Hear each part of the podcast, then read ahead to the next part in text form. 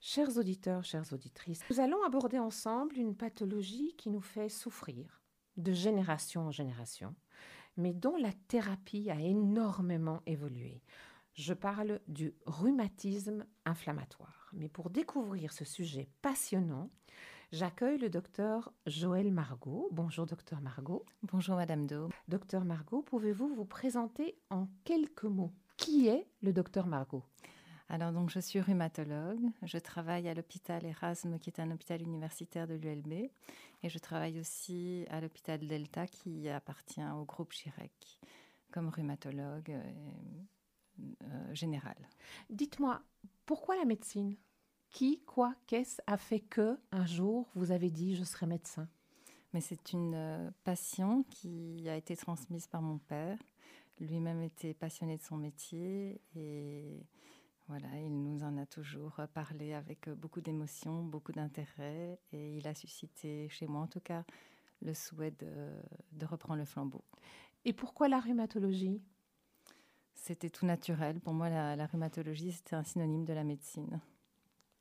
Alors, Abordons maintenant le sujet qui est euh, la douleur, qui est un élément commun aux différents types de maladies rhumatismales.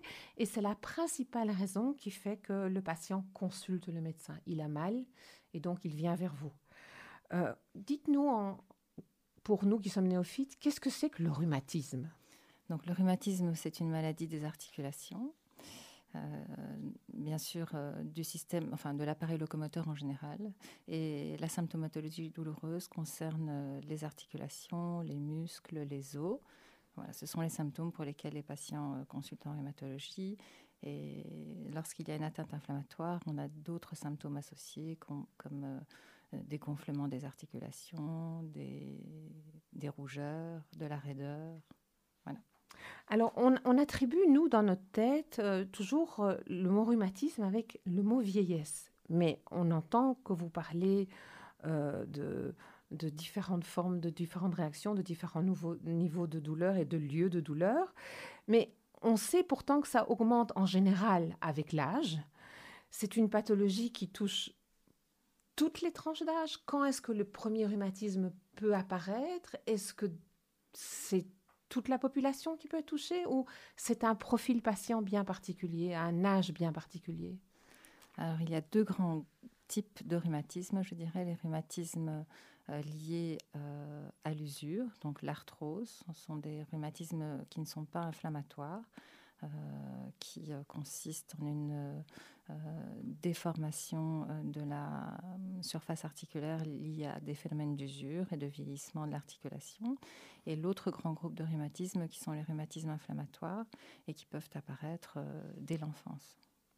Comment, euh, parlons un peu de l'enfant, en fait, c'est assez surprenant ce que vous dites, mais comment l'enfant exprime-t-il Comment peut-on repérer Est-ce qu'on ne peut pas dire, tiens, c'est parce que tu es en train de grandir et donc ça va passer ou quels sont les critères auxquels il faut faire attention pour un enfant? Non, alors ce sont des maladies très rares et ce sont vraiment des rhumatismes très inflammatoires avec des gonflements des articulations, euh, des articulations périphériques, donc des mains, euh, des poignets, des chevilles et parfois euh, éventuellement des douleurs de colonne aussi inflammatoires avec beaucoup de raideur le matin. Donc on ne passe pas à côté d'un rhumatisme de l'enfant. Est-ce qu'il existe de nombreux niveaux de gravité du rhumatisme? Est-ce que quand un médecin annonce à un patient vous avez du rhumatisme, ça veut tout de suite dire que c'est très grave? Ou bien comment se passe la classification quand vous êtes face à un patient? Comment repérez-vous le niveau et, quels sont les niveaux? Alors, il y a déjà euh, plusieurs, classes de rhumatisme inflammatoire euh, différentes. Donc, on, précise le diagnostic avec des critères de classification. Et selon ces différentes classes de rhumatisme, euh, les gravités peuvent varier selon la classe, mais aussi au sein d'un même diagnostic, on peut avoir tout un panel de, de sévérité d'atteinte différents avec euh, des gens qui auront des douleurs et peu de gonflement, peu de destruction, et d'autres patients qui ont le même diagnostic qui vont finalement évoluer euh, vers des formes rapidement destructrices. C'est-à-dire, le rhumatisme attaque quoi et détruit quoi? Les articulations elles-mêmes donc, finissent par être détruites par le processus inflammatoire. Et que ressent le, patient quand il rentre dans un niveau plus sévère? Comment, comment peut-il percevoir qu'il faut agir et qu'il y a quelque chose de, mauvais qui s'installe, qui l'abîme? La douleur, les déformations, la raideur importante avec euh, des pertes importantes de fonction, une répercussion importante sur la qualité de vie, une perte d'autonomie parfois. Donc, euh, Mais ça, c'est plutôt pour les personnes plus âgées ou ça peut arriver à n'importe quel âge? Ça dépend du diagnostic, mais ça peut arriver à n'importe quel âge, même chez l'adulte jeune, tout à fait.